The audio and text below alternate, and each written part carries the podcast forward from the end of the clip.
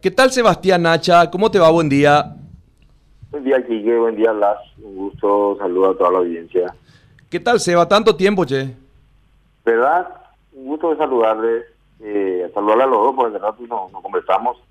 Y bueno, siempre los lo sigo. Eh, Gracias. siempre estamos detrás de ustedes. Más fácil hablar con Marito que con Sebastián.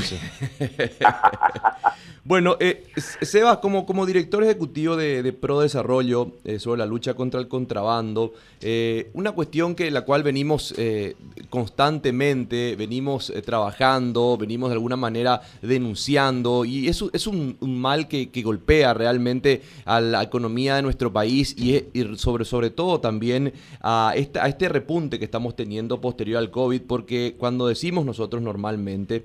¿Qué pasa con el tema del contrabando, de los micro, mm, de los macro contrabandistas de nuestro país? Y es un tema de, nunca acabarse, va realmente, y una lucha para la cual también nunca hay que bajar los brazos. Sí, el tema es más, eh, lo que pasa es que, nosotros este, tratamos de, solucionar el problema alimentando el problema. O sea, si para nosotros, si nosotros partimos de la base de que el problema del contrabando un problema de, de, error en el, o de error digo, vamos a llamarlo error, en nuestro sistema de control, ahí ya podemos poner corrupción, este eh, desidia, eh, falta de inversión, llamémosle todos los nombres que podamos. Digamos, tenemos una estrategia, estrategia errónea para contener el ingreso de mercaderías del extranjero a un precio eh, más conveniente. Básicamente ese es el principal motivo. Eh, entonces, nosotros tratamos de solucionar eso tratando, dándole más presupuestos a quienes hoy en día están cometiendo esos eh, ilícitos, sin eh, renovar este, o hacer algún tipo de, cambio institucional que suponga eh, una mejora en, este tipo de controles. O sea, estoy hablando de que modernicemos el esquema de aduanas, hay algunas personas que quieren devolver la fiscalidad de aduanas al Ministerio de Hacienda. Yo no digo que esté bien o esté mal, estoy hablando solamente de que eh, lo que lo que ocurrió en el pasado no funcionó, quizás volviendo a Hacienda quizás pueda funcionar, no sé, yo solamente estoy poniendo sobre la mesa lo, que se ha eh, convertido, lo, lo que se ha convenido. Pero sin embargo, aquí la primera pregunta, o sea, la primera pregunta que tengamos que hacernos es por qué la gente compra el contrabando. La gente compra el contrabando porque es más barato pero la gente compra el contrabando porque es más barato o porque en realidad no tiene para poder comprar algo que sea legal. Y allí empezamos entonces a acercarnos al, problema. Yo creo que es lo segundo. Yo creo que si la gente tuviese suficiente dinero para comprar algo legal, no compraría, no se arriesgaría a comprar productos de contrabando que sabemos que, o no sabemos, lastimosamente, muchas veces pueden provocar problemas de la salud, este, más allá de los, ya los problemas sociales que suponen vivir en esa red de, vamos a llamarle informalidad, no ilegalidad, porque hay diferentes eh, tonalidades en, esa, en esas responsabilidades. Entonces, volvemos al centro del problema. El problema de la informalidad es un problema que no se va a solucionar, pero yo te digo esto, o sea, yo no sé, cuál, o sea, tengo algunas ideas de cuáles pueden ser la solución, pero sé cuál es la causa del problema. La causa de la informalidad es que la gente no tiene capacidad de crédito.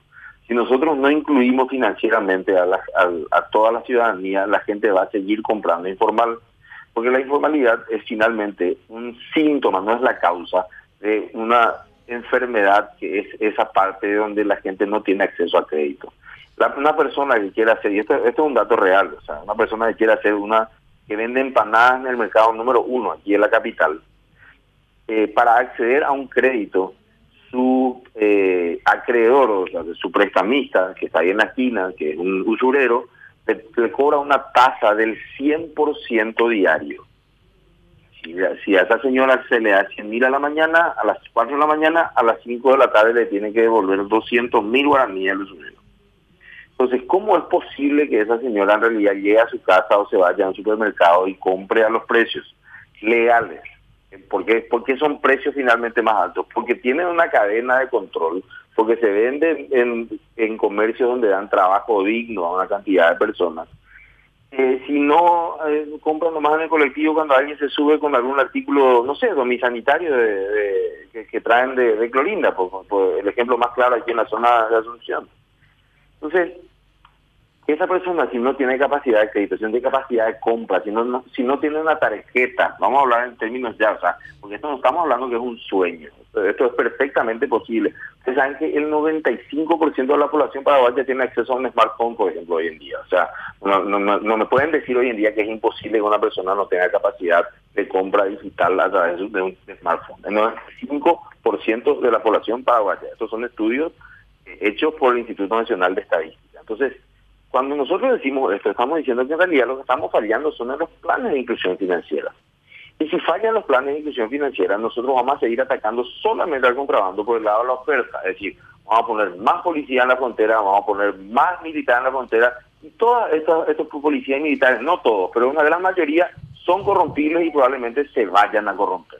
Ahora, Sin embargo, si nos, sí, para, para precisar nada más. Esa, idea, esa idea no va a terminar. Sin embargo, si nosotros atacamos por el lado de la demanda, es decir, quién se va a comprar lo ilegal, y decimos, estas personas tienen capacidad financiera, tienen capacidad económica, es más difícil que acudan al, a esta red del contrabando. Hasta ahí.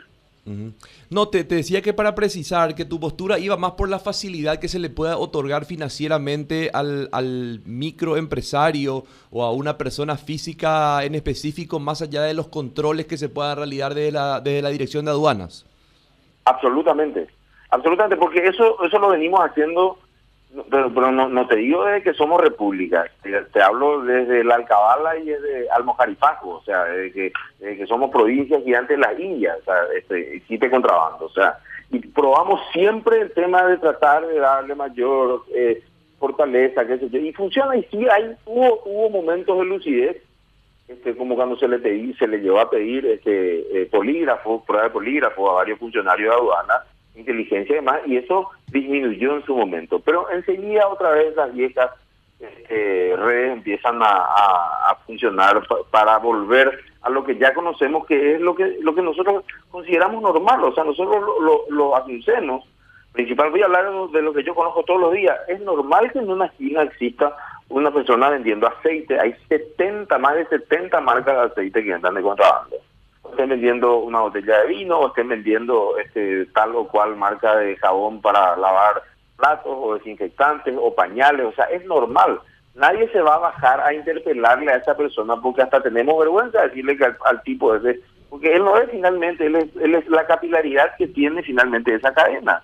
Entonces, eh, y ahí, bueno, esto cuando estamos hablando de ese tipo de, o sea, si pasamos al tema de, de, textiles, por ejemplo, eso es una vergüenza absoluta. Y, y en todo, en todas estas ramas hay protección política del más alto nivel. Sebastián. Desde el Congreso Nacional, desde las gobernaciones, desde los municipios, que están metidos en este negocio. Y de los ministerios también. ¿eh? ¿Y cómo, cómo se puede hacer entonces para que las entidades financieras, sean privadas o, o estatales, puedan otorgarle esos créditos a las personas para de alguna manera luchar contra este plagio del contrabando o no les conviene que el contrabando desaparezca porque en realidad hay que decirlo que el contrabando el mayor beneficiado del contrabando es son aquellos que se dedican a gran escala y son gente que están con mucho poder tanto económico como político. ¿Por qué es tan complicado para una persona como vos como yo poder acceder a un crédito eh, o hay que cambiar las reglas? Hay que cambiar las reglas, acá nosotros necesitamos una transformación radical. No estamos hablando de, un, eh, de una, eh, ¿cómo se dice esto? De, un maquillaje de, nuestras normas y regulaciones del sector financiero. Porque eh, yo fíjense que yo trato de partir de la realidad. O sea, a mí finalmente lo que me enseñó ocho años de estar trabajando en este tema, yo ya no, no parto más sobre el supuesto de que la gente quiere ser buena, la gente quiere ser linda. Sí, la gente quiere ser buena y quiere ser linda, pero si es fea y gorda, se quedan igual. O sea, así nomás es. Así es la realidad y tenemos que partir de la realidad. ¿Qué, qué significa eso? Que es muy difícil salir de la zona de confort. Para el Estado, es difícil salir de la zona de confort. Para las entidades financieras, es difícil salir de la zona de confort para el contrabandista. ¿Quién podría salir de la zona de confort cuando no existen, por un lado, normas estrictas que te lleven a la cárcel? Vamos a poner este, entre comillas eso. pueden poner una multa también, pero yo trato de poner esto bien en sentido frívolo. ¿Quién que quisiera salir de su zona de confort si es que no hay normas que le ofrezcan algún beneficio? Nadie.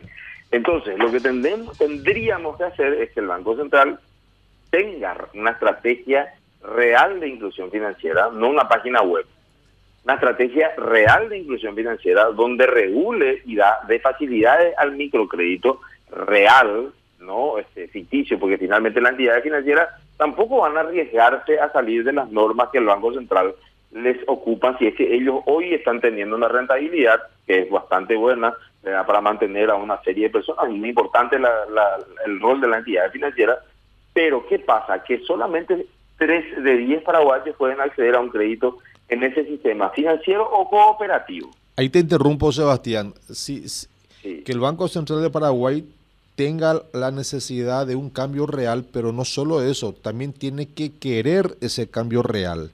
Porque si, se porque si se consigue que la ciudadanía, o por lo menos un alto porcentaje de la misma, se vuelque a la formalidad y opte por comprar, vender y dedicarse en términos legales, eso va a representar una caída brusca del negocio del contrabando. Y al caerse bruscamente el negocio del contrabando, los que se verán afectados son la gente de poder que manejan los hilos de la política de la economía, que a su vez manejan también eh, instituciones tan importantes como el BCP. Y esa es una de las cuestiones, ¿verdad? Porque yo creo que el banco, los bancos centrales en el mundo, no estoy hablando de nuestro banco central, están manejados, o sea, los, los central bankers le dicen, es más fácil eh, decir en inglés, ¿verdad? O sea, los banqueros centrales son son gente conservadora por excelencia, porque obviamente al manejar la política macroeconómica, la política monetaria y demás cuestiones, tienen mucho miedo que se te dispare la inflación, tienen mucho miedo que se te dispare el tipo de cambio, o sea, una serie de cuestiones que yo entiendo que son difíciles. Entonces, si nosotros también le pedimos al Banco Central que cambie porque ellos quieren cambiar, es muy difícil que un banquero central te quiera cambiar.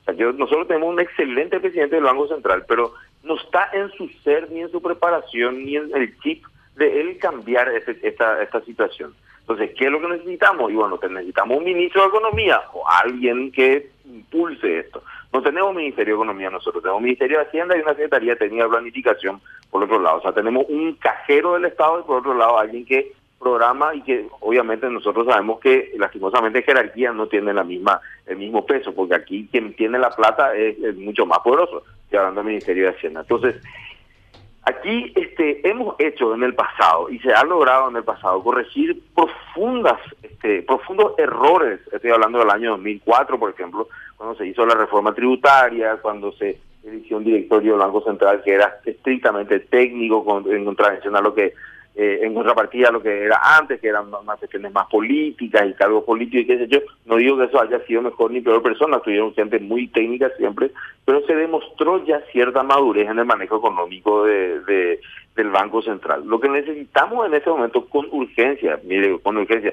Yo sí les digo que hay una persona que conozco, porque es una persona a la que conozco, que paga 100% por día tasa de interés de un eh, usurero, yo para mí es una alarma total, porque es la que yo conozco sea, tiene que haber por lo menos 100 mil más que yo no conozco que pagarán tasas iguales o superiores, me, imagino yo, ¿verdad?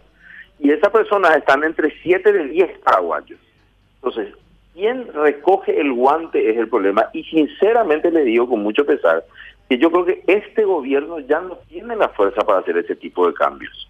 Ya no tiene la, fuerza. O sea, yo me acuerdo cuando eh, allá por el 2000 aproximadamente vino Ruth Richardson, que fue presidenta del Banco Central de Nueva Zelanda, para explicar las reformas que hicieron ellos en Nueva Zelanda en la última década del siglo anterior, en, los últimos 90.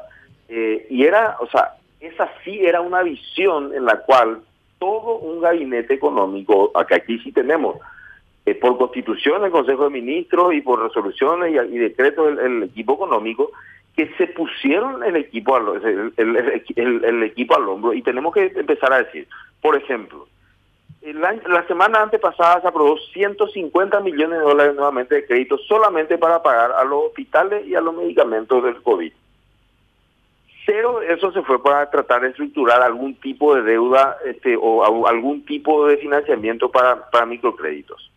Entonces, ese tipo de cuestiones, claro, estamos hablando del COVID, yo sé que ustedes eh, que estamos hablando de una de situaciones extraordinarias, pero vamos a, discutir nuevamente el presupuesto general del Estado, donde la mayor discusión es si vamos a darle o no un aumento de 300 millones de dólares anuales que nosotros vamos a volver a pagar este, a, los docentes y a los, y, los médicos otro tanto. Y nosotros, ¿qué, qué, nos queda a nosotros finalmente los ciudadanos? Y estamos hablando de los ciudadanos que podemos hablar en la radio. Me estoy hablando de los ciudadanos que no pueden hablar por la radio y que, y que lo único que tienen que hacer es laburar para pagar su cuota, su crédito. Claro. ¿Qué es lo que nos queda? No nos queda nada. Esa es la preocupación. Y yo no sé finalmente si este gobierno ya lo va a poder hacer.